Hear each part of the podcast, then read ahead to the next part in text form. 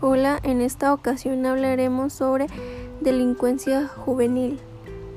Se considera delincuencia juvenil desde el punto de vista jurídico a aquellos jóvenes mayores de 14 años y menores de 18 que desarrollan conductas tipificadas como delitos en el Código Penal.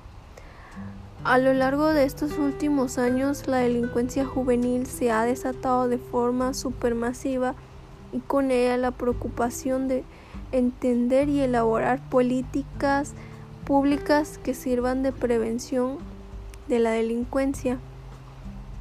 Es importante diferenciar dos formas de desarrollo del comportamiento delictivo juvenil, como la forma esporádica y la forma persistente.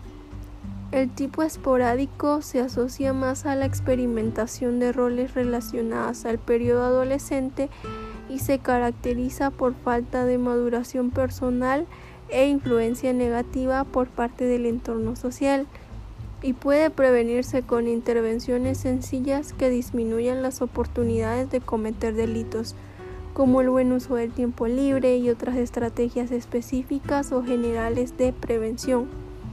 En la mayoría de los casos esta tendencia desaparece con la edad.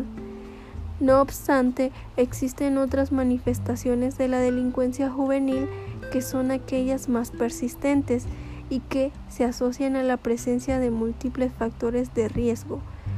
Y entonces, ¿cuál es la verdadera causa de la delincuencia juvenil?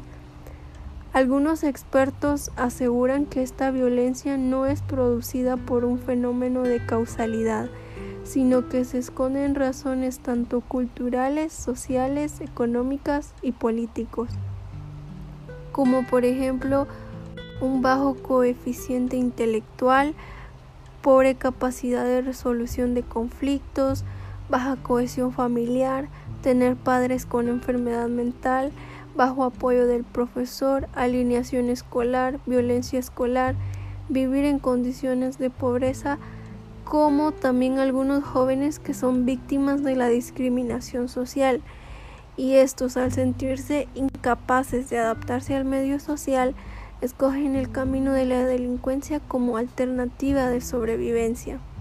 Como se puede apreciar existen múltiples factores que conducen al origen de una conducta delictiva. Sin embargo, en este sentido se ha observado que hay niños y jóvenes que, pese a que conviven con una gran cantidad de factores de riesgo, son capaces de sobrellevarlos y logran un desarrollo adecuado.